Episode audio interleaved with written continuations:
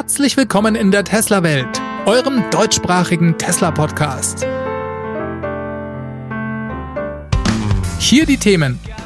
Standard Range Plus Model Y mit 7 Sitzen. 25.000 Dollar Tesla aus Shanghai und Supercharger-Ausbau.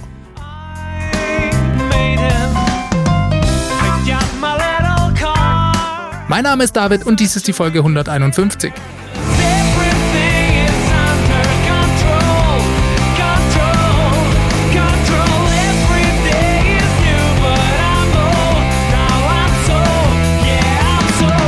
hallo zusammen und herzlich willkommen nochmal zu einer neuen Ausgabe. Sehr schön, euch wieder mit dabei zu haben. Es war wieder viel los. Es gibt viele Dinge, über die wir sprechen sollten. Eine ereignisreiche Woche mit vielen tollen Highlights, würde ich sagen. Wir stürzen uns gleich in die Materie. Da fangen wir diese Woche mit dem Model Y an. Denn zudem gab es ein paar interessante News. In den USA ist jetzt offiziell die 7-Sitzer-Variante bestellbar. Es gibt schöne Fotos davon im Online-Konfigurator. Es ist jetzt doch eine Sitzreihe geworden, bei der die Passagiere nach vorne schauen, genauso wie das auch bei den Prototypen bei der Vorstellungspräsentation des Model Y damals war. Sieben Sitze also. Damit wird das Model Y neben dem Model X, soweit ich weiß, das erste Elektroauto mit mehr als fünf Sitzen. Okay, okay, jetzt schreien gleich wieder die eingefleischten Model S-Besitzer los. Beim Model S gab es ja anfangs auch mal eine Variante mit zwei rückwärts gerichteten Kindersitzen im Kofferraum. Die kann man aber zurzeit nicht mehr ordern, auch wenn Elon ja mal darüber gesprochen hatte, diese Option eventuell wieder ins Model S bringen zu wollen. Wie dem auch sei, ich finde diese Option im Model Y hochspannend. Denn das macht das Fahrzeug für Familien mit Kindern, vor allem mit zwei Kindern und aufwärts, doch sehr attraktiv. Und ich glaube, genau so darf man diese dritte Sitzreihe auch verstehen. Ich denke, erwachsene Personen können dort nicht wirklich komfortabel transportiert werden. Zumindest nicht auf längeren Strecken. Auf dem Foto, da ist das schon ansatzweise erkennbar. Im Fußraum hinten ist nicht besonders viel Platz. Und Tesla hat das sogar bei der Beschreibung auf der Webseite im Wortlaut angepasst. Beim Vorstellungsevent, da war hier noch explizit von sieben Erwachsenen die Rede. Auf der Webseite steht jetzt lediglich sieben Personen. Denn Kinder sind ja eben auch Personen und für die Kids ist da hinten vollkommen ausreichend Platz. Und ich muss sagen, selbst für mich und meine Familie mit bisher zwei Kindern finde ich diese Option so spannend, dass ich sie ja sogar bestellt habe. Denn es geht halt ganz schnell mal, dass man zwei Freunde mitnehmen soll oder auch zwei Erwachsene und dann kann man die Kids eben mal schnell nach hinten verfrachten. Ich bin schon sehr gespannt auf erste Erfahrungsberichte. Diese dürften wir auch bald bekommen, denn Tesla gibt im Konfigurator die Lieferzeit mit zwei bis fünf Wochen an. Daraus folgere ich, dass die Fahrzeuge bereits in Produktion sind und dementsprechend zeitnah erste Kunden ihr 77 Model Y in Empfang nehmen werden. Ja, coole Sache. Eigentlich sollte diese Option ja bereits im Dezember ausgeliefert werden. Ich denke mal, die ist dem Jahresendspurt zum Opfer gefallen. Da wollte man sicher nicht den maximalen Output an Fahrzeugen gefährden, indem man ein neues Feature einführt. Wir schauen uns noch kurz die aufgelisteten Features an. Tesla schreibt einfacher Einstieg in die dritte Reihe. Dann gibt es zwei USB-Ladeports hinten, auch ebenfalls in der dritten Reihe, zusammen mit zwei Becherhaltern zwischen den Sitzen. Eine verschiebbare zweite Reihe mit verstellbaren Sitzlehnen, um den Fußraum ganz hinten zu verbessern, nehme ich mal an. Die zweite und dritte Reihe sind flach umklappbar für einen maximalen Stauraum.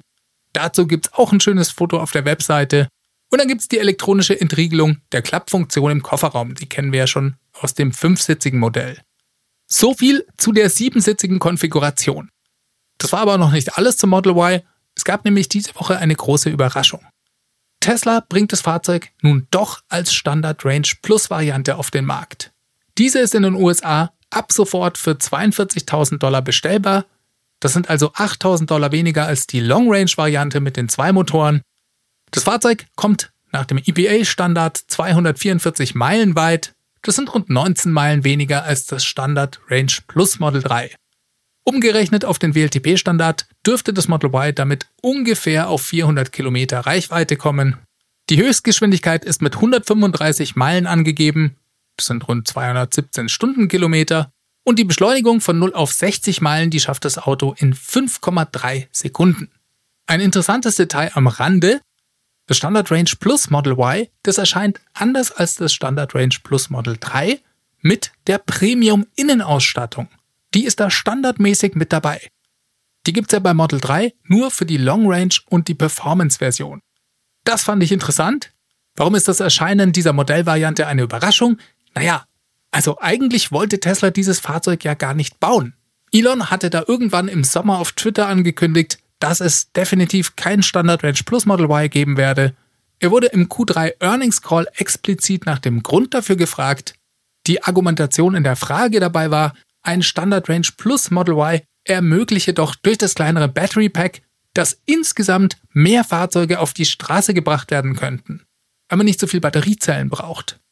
Das wäre doch eigentlich keine schlechte Idee, wenn man bedenkt, dass die Batterieproduktion nach wie vor ein Flaschenhals bei Tesla ist. Elon antwortete damals sinngemäß, wir wollen das Standard Range Plus Model Y nicht bauen, da es unseren Ansprüchen, was die Reichweite angeht, nicht gerecht werden würde. Kunden erwarteten heutzutage Fahrzeuge mit mindestens 300 Meilen Reichweite. Das sei quasi der neue Standard und den könnte ein Standard Range Plus Model Y aufgrund der ineffizienteren Bauform als Crossover-SUV definitiv nicht erreichen. Ja, und mit rund 30 Kilometern weniger Reichweite als das Standard Range Plus Model 3 tut es das auch nicht. Warum bringen sie es also trotzdem, obwohl es ja zu 100% Elons Aussage widerspricht? Eine sehr gute Frage. So ganz genau werden wir es nicht erfahren. Ich könnte mir verschiedene Gründe vorstellen. Einmal gibt es ja definitiv diesen Vorteil, der auch in der Frage im Earnings Call angesprochen wurde. Tesla kann mit weniger Batteriezellen mehr Autos bauen, dadurch, dass die Packs kleiner sind. Vielleicht ist das sogar ein positives Zeichen, wenn man da an die Skalierung der Produktion denkt. Es könnte bedeuten, dass Tesla davon überzeugt ist, das Model Y schneller in höheren Stückzahlen herstellen zu können als gedacht. Und es könnte ja auch sein, dass da dann die Skalierung der Batteriezeitproduktion nicht hinterherkommt. Dann könnte es aber auch noch einen anderen Grund geben, den ich plausibel finde. Und das ist die Konkurrenz. Autos wie der Mach-I von Ford oder der ID4 von VW, die kommen in ihrer Basisversion, was die Spezifikationen angeht, zwar deutlich schlechter daher als ein Long Range Model Y mit zwei Motoren, aber deren Einstiegspreis liegt eben auch nicht bei 50.000 Dollar. So viel kostet das Model Y ja in den USA. Oder fast 60.000 Euro wie bei uns in Deutschland. Und auch wenn ich persönlich behaupten würde, dass das Model Y mit seinem Preis das bessere Gesamtpaket bietet, ist es halt eine ordentliche Stange Geld. Und man kann bei der Konkurrenz für weniger Geld durchaus passable Autos wie den ID4 oder eben den Mach-I kaufen.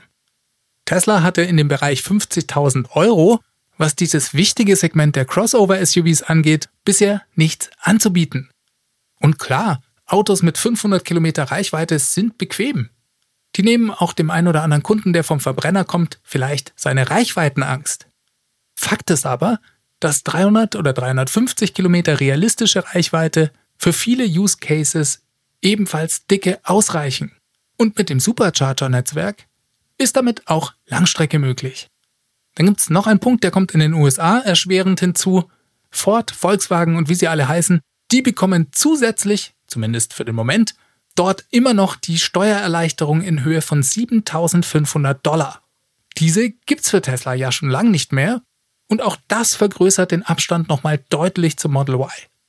Okay, das mit der Steuererleichterung, das kann sich durchaus durch die neue Regierung nochmal zugunsten Teslas ändern. Sicher ist das aber nicht. Und in den anderen Märkten, zum Beispiel in Europa, da fehlt Tesla der Heimvorteil. Der klassische deutsche Kunde, der greift lieber zu einem Elektrofahrzeug von Volkswagen als zu einem Amerikaner. Wenn ich hier mal so ganz nonchalant alle über einen Kamm scheren darf. Teslas Ziel ist es langfristig, den Preis der Fahrzeuge runterzubekommen. Durch die ganze neue Technologie in den Fahrzeugen werden die Preise weiter fallen. Das Long Range Model Y, das wird nicht bei 60.000 Euro bleiben, das verspreche ich euch. Vielleicht geht das aber nicht schnell genug und es sollte eine Lösung her, um insgesamt mehr Fahrzeuge absetzen zu können. Was auch immer den Ausschlag gegeben hat, im Ergebnis bekommen wir einen günstigeren Einstiegspreis für das Model Y und das ist doch mal eine erfreuliche Nachricht. So, was gab's noch? Neues gibt es diese Woche auch zum Thema Supercharger zu berichten. Tesla hat nämlich seine Karte mit dem geplanten Ausbau überarbeitet. Die gibt's auf tesla.com slash findus das ist immer sehr interessant, da es uns einen sehr guten Ausblick auf den geplanten Ausbau gibt. Das letzte Mal haben sie das genau vor einem Jahr getan und ich habe mir die Mühe gemacht, mir die Karte für euch mal ganz genau anzuschauen. Und ich muss euch sagen, Das Ergebnis meiner Nachforschungen war richtig erfreulich. Tesla hat hier einiges geplant, vor allem für Deutschland. Besonders deutlich wird das auch, wenn man die Zahlen mit dem Vorjahr vergleicht. Damals habe ich mir das ebenfalls genauestens angeschaut. Ich kann da also gut einen Vergleich ziehen. Jetzt ist es so, dass das Tesla Supercharger-Netzwerk in den vergangenen Jahren relativ linear gewachsen ist. Ganz anders als die Fahrzeugproduktion. Die geht ja eher exponentiell vonstatten. Tesla hat auch ganz klar seine eigenen Ziele nicht erreicht, was die Supercharger angeht. In den vergangenen drei Jahren, da sind jedes Jahr weltweit mal 3000, mal 3500, mal waren es 3800 Ladepunkte, wie letztes Jahr zum Beispiel, dazugekommen. Und Elon, der hatte, wenn ich mich richtig erinnere, bei der Model 3 Vorstellung einen Ausbau auf 18.000 Ladepunkte weltweit bis Ende 2018 versprochen. Dieses Ziel wurde überhaupt nicht erreicht. Erst Ende letzten Jahres wurde die Marke von 20.000 Ladepunkten überschritten. Auf der anderen Seite kann man es Tesla vielleicht nicht direkt verübeln, denn sie haben die V3 Supercharger eingeführt und damit viel leistungsfähigere Hardware. Und ich glaube, da kann man gut nachvollziehen, dass es wenig Sinn macht, Vollgas veraltete Technik zu installieren, wenn man genau weiß, dass man in wenigen Monaten die V3 Supercharger verfügbar haben wird. Deswegen macht es umso mehr Spaß, jetzt zu sehen, dass Tesla hier richtig Gas gibt. Vor einigen Folgen da habe ich euch bereits berichtet, dass im Moment in Shanghai eine eigene Fertigung für V3 Supercharger mit einem geplanten Output von 10.000 Stück pro Jahr an den Start geht. Und dass hier viel geplant ist, wird klar, wenn man sich die Karte mit den neu geplanten Superchargern mal intensiver anschaut. Erstmal gibt Tesla jetzt für jeden Standort eine Quartalsangabe an, also wann genau jeder einzelne Supercharger fertiggestellt werden soll. Schauen wir uns das mal für Deutschland genauer an. Vor einem Jahr, im Januar 2020, gab es in Deutschland 73 Supercharger-Standorte. Damals waren für den weiteren Ausbau nur fünf neue Standorte auf der Karte eingezeichnet. Ein Jahr später sind wir in Deutschland bei 86 offenen Supercharger-Standorten angekommen. Es wurden aber nicht nur neue gebaut, sondern es wurden ja auch bestehende Standorte um V3 Supercharger erweitert. Das hat also das Ziel deutlich übererfüllt. Natürlich hat das auch etwas mit der Gigafactory in Berlin zu tun. Für das kommende Jahr plant Tesla in Deutschland einen Ausbau nicht etwa um fünf oder zehn Standorte. 52 Supercharger-Standorte sollen 2021 in Deutschland alleine dazukommen. Alter Schwede, das ist ein Ausbau um 60 Prozent. Und das nur, wenn man sich die Zahl der Standorte anschaut. Ja, wie schaut es bei unseren Nachbarn aus? Sowohl die Schweiz als auch Österreich haben heute 22 Supercharger Jeweils sechs weitere sind für das nächste Jahr geplant. Das sind immerhin ein Ausbau um 27 Prozent. In UK geht es ähnlich zur Sache wie in Deutschland. Die haben heute 69 und sollen 38 weitere bekommen.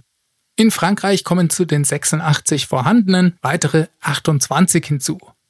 Auch die Niederlande, Schweden, Norwegen, Polen und Portugal liegen alle bei Werten über 50 Prozent. Und man muss ja bedenken, dass dies ziemlich sicher alles V3 Supercharger werden. Die von mir gemachten Prozentangaben, die beziehen sich ja lediglich auf die Anzahl der Standorte. Die Kapazität, was das Netzwerk damit leisten kann, liegt weit darüber. Zum einen mal dadurch, dass es eben V3 Supercharger sind und zweitens auch durch die Anzahl der installierten Ladepunkte. Denn dies schraubt Tesla ebenfalls konstant höher. Denn Tesla hat ja die Daten, Sie können also den Bedarf und die Auslastung bestens nachvollziehen und dementsprechend den Ausbau steuern. Ich habe es euch ja schon oft gesagt, das Supercharger-Netzwerk ist für mich das absolute Killer-Argument. Und das habe ich euch auch schon oft gesagt. Leider ist Tesla da für mich bisher der einzige Hersteller, der es einfach verstanden hat. Und ich verstehe überhaupt nicht, wie sich die deutsche Automobilindustrie das in den nächsten Jahren vorstellt. Vor allem von VW, dies ja vermutlich mit der Elektromobilität noch am ernstesten meinen, hätte ich mir deutlich mehr erwartet. Ich nehme jetzt mal nur den ID3 und den ID4. Vom ID3 wurden in Deutschland 2020 14.493 Stück zugelassen. Vom ID4 2400. Ein Großteil davon im Dezember. Macht zusammen knapp 17.000 Autos. Tesla hat insgesamt 17.000 Autos in Deutschland 2020 zugelassen. Das ist also ziemlich exakt die gleiche Zahl. Ich habe keine Ahnung, ob alle ID3s und ID4s bereits tatsächlich beim Kunden gelandet sind. Ich sehe ehrlich gesagt immer nur Model 3 auf der Straße und keine ID3s. Das könnte aber vielleicht auch daran liegen, dass mein Tesla-Radar deutlich ausgeprägter funktioniert als mein ID3-Radar. Ist aber auch egal. Fakt ist, diese Autos sind jetzt oder bald auf der Straße. Und wenn ich mir das Ladenetz von Ionity anschaue, dann ist das einfach nur traurig. Ich weiß, ich weiß, ich komme immer wieder mit Ionity. Es gibt ja auch noch andere Schnellladenetze, zum Beispiel Fastnet oder auch die ENBW bemüht sich ja deutlich mit dem Ausbau. Aber Ionity ist eben die Initiative der Automobilhersteller und daher ziehe ich den Vergleich. Ionity hat in den letzten Jahren durchaus viele Standorte an den Start gebracht. 64 Stück gibt es davon in Deutschland. Eine ganz beachtliche Zahl, will man meinen, denn vor zwei Jahren gab es da ja noch gar nichts. Leider wurden pro Standort aber eben nur zwischen zwei und sechs Ladepunkten gebaut. Und bei der großen Mehrzahl sind es nur vier. Im Schnitt kommt Ionity damit auf 4,5 oder 5 Ladepunkte pro Standort. Und die sind teils mit öffentlichen Geldern finanziert und daher für alle Marken zugänglich. Tesla liegt bei den 86 Superchargern bei 9,85 Ladepunkten pro Standort. Das ist wie gesagt der Durchschnitt. Die größten Supercharger in Deutschland, die haben 40 Ladepunkte. Ich wiederhole es nochmal. Tesla plant fürs nächste Jahr 52 neue Standorte. Jetzt habe ich mir mal die Standortkarte von Ionity angeschaut. Ratet mal, wie viele neue geplante Standorte da für Deutschland verzeichnet sind. Ihr kommt da nie drauf. Es sind drei Stück. Zwei davon in Wolfsburg, wo es schon zwei gibt. Finde den Fehler. Mehr sage ich dazu nicht. Ach ja, eine letzte Bemerkung zum Supercharger-Netzwerkausbau habe ich doch noch. Es gibt nämlich einen neuen Trend zu verzeichnen. Und der heißt Supercharger in der City. Beziehungsweise fast in der City. In Berlin ging es ja im September los mit dem Standort am Euref Campus. Und inzwischen gibt es einen Supercharger in München-Pasing. Und zwar in den Arkaden dort. Da stehen jetzt zwölf V3 Supercharger in einem Parkhaus. Pasing ist natürlich nicht das City Center in München, aber ich denke, ein guter Kompromiss zwischen Innenstadt und Autobahn. Den kleinen Schlenker, den kann man nämlich gut fahren, wenn man von Norden kommend über die A96 in Richtung Stuttgart weiterfahren möchte zum Beispiel. Auch sind drei weitere Standorte in München geplant, alle am Randbereich, aber München ist ja bekanntlich ein Dorf. Je nachdem, wo man wohnt, sind die dann eben trotzdem gut erreichbar. Und auch in anderen Städten sehen wir ganz gut, dass ähnliches geplant ist. In Düsseldorf wird es zum Beispiel einen Supercharger in Herd geben. In Erlangen gibt es einen in Tenlohe. Ich habe da lange gewohnt, deswegen weiß ich, fast egal, wo ihr in Erlangen wohnt, in Tenlohe seid ihr immer in so 10, maximal 15 Minuten. Gleichzeitig ist der Standort nahe der A73 und der A3. Ich habe den Eindruck, Teslas Strategie ist hier so eine Art Kompromiss. Sie bedienen damit einerseits die Anwohner, aber eben auch die Kunden auf der Durchreise. Finde ich sehr gut und wenn in Zukunft immer mehr Fahrzeuge auf der Straße sind, dann kann man ja immer noch direkt im Stadtzentrum Supercharger aufstellen. So, damit kommen wir noch zum Knaller der Woche. Achtung, Vorsicht, es handelt sich hier nicht um gesicherte Informationen, sondern nur um Gerüchte. Trotzdem hochspannend. Es könnte nämlich sein, dass Tesla ein neues Modell für ungefähr 25.000 Dollar bereits ab 2022 baut. In der Gigafactory in Shanghai. Das wäre ein weiterer Gamechanger, Leute. Denn damit könnte Tesla nochmal viel mehr Menschen erreichen. Wir erinnern uns zurück an den Battery Day.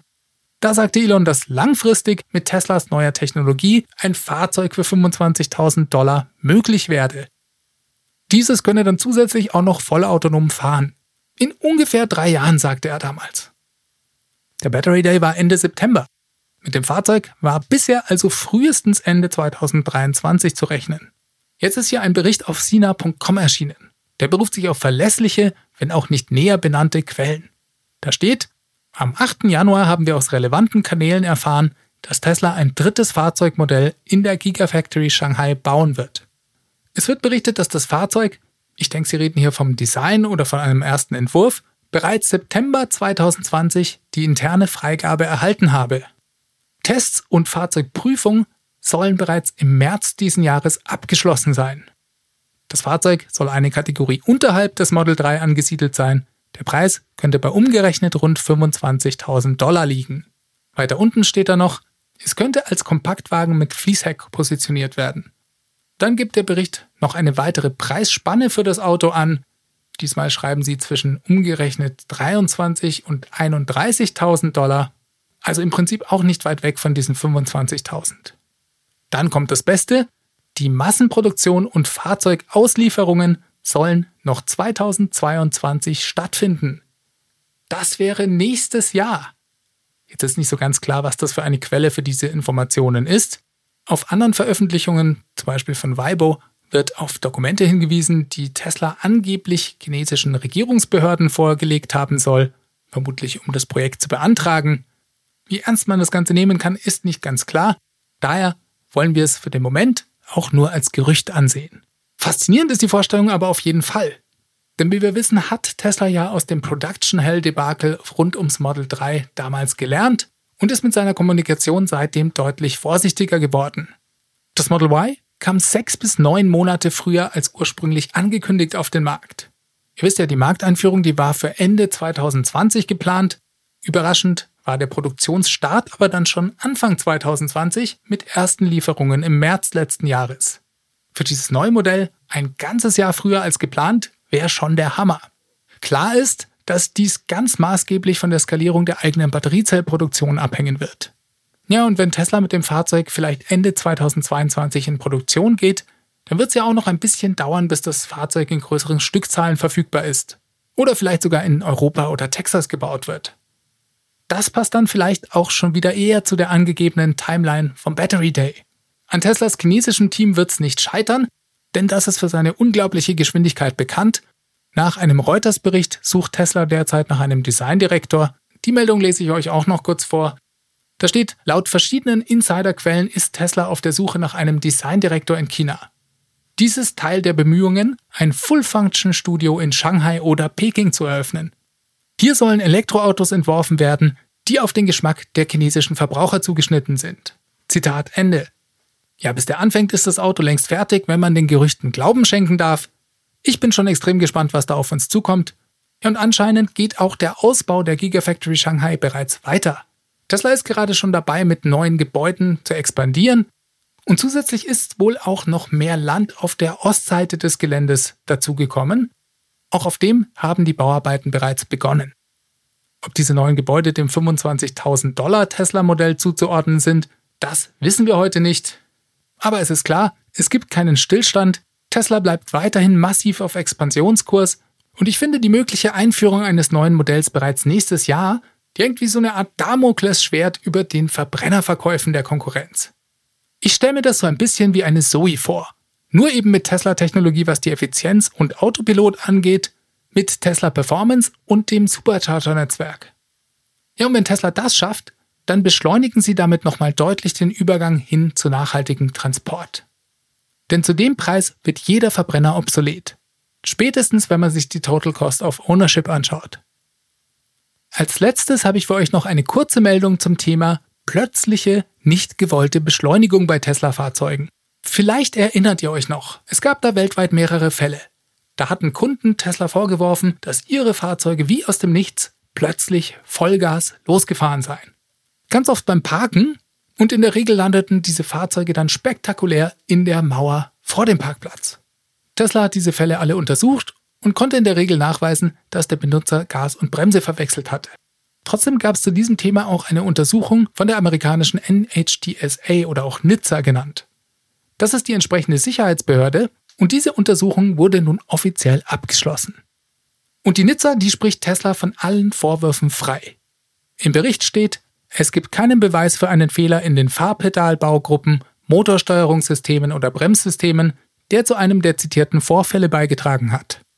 Es gibt keine Beweise für einen Konstruktionsfehler, der zu einer erhöhten Wahrscheinlichkeit einer falschen Pedalbetätigung beiträgt. Die vorgelegte Theorie einer möglichen elektronischen Ursache für die plötzliche Beschleunigung in den betreffenden Fahrzeugen basiert auf ungenauen Annahmen über die Systemkonstruktion und die Protokolldaten. Das ist, glaube ich, eindeutig. Damit sollte dieses Thema erledigt sein. Damit kommen wir diese Woche zum Schluss. Ich hoffe, ihr hattet wieder Spaß. Diese Sendung wurde freundlicherweise vom Tesla Owners Club Helvetia, dem jungen und initiativen Tesla Club aus der Schweiz und dem TFF, dem Tesla Fahrer und Freunde e.V. unterstützt. Beide Clubs sind übrigens die Herausgeber des T&E Magazins, das diese Woche neu erscheint. Beim Stichwort T&E Magazin darf ich euch auch noch auf den neuen T&E Talk hinweisen. Das ist eine Sendung, die wird zum ersten Mal am 31. Januar um 19 Uhr live auf Twitch ausgestrahlt. Kann man gar nicht mehr sagen heute, oder? Gestreamt. Das wird eine super spannende Diskussionsrunde mit tollen Gästen und ich darf sie moderieren, worüber ich mich sehr freue. Wir haben schon so eine Art Trailer veröffentlicht. Den verlinke ich euch unten mal in den Show Notes. Könnt ihr euch gerne mal anschauen und wenn ihr dies tut, lasst auch bitte gleich ein Abo auf Twitch da. Das Podcast Mastering kommt von promoton.ch. Wenn euch dieser Podcast gefällt und ihr euch sagt, hey, der David, der macht da einen guten Job, dann könnt ihr mich gerne unterstützen. Wie kann man das tun? Es gibt verschiedene Möglichkeiten. Eine gute Sache, die sehr einfach geht, ist zum Beispiel diesen Podcast zu bewerten. Am besten auf iTunes, Apple Podcast oder in eurer Podcast-App. Schreibt einfach einen kurzen Kommentar dazu. Das lese ich mir gern durch und dadurch steigt der Podcast im Ranking. Falls ihr euch gerade einen Tesla kauft, könnt ihr auch gerne meinen Referral-Code benutzen. Der Link dazu ist ts.la slash david 63148. Sehr gerne könnt ihr auch meine Crowdfunding-Plattform anschauen. Die findet ihr auf www.teslawelt.de. Manche Leute bevorzugen aber auch PayPal. Feedback at teslawelt.de ist die Adresse. Dahin könnt ihr mir auch eure E-Mails schicken mit euren Fragen, Kommentaren, Anregungen. Alternative wäre die Tesla Welt Hotline 0211 9763 2363 ist die Telefonnummer. Da könnt ihr mir eine Nachricht hinterlassen. Das finde ich auch immer eine gute Möglichkeit, hier mitzumachen. Ja, ich glaube, damit ist auch alles gesagt. Ich wünsche euch eine ganz gute Woche. Macht es ganz gut. Bis zum nächsten Mal. Ciao, ciao.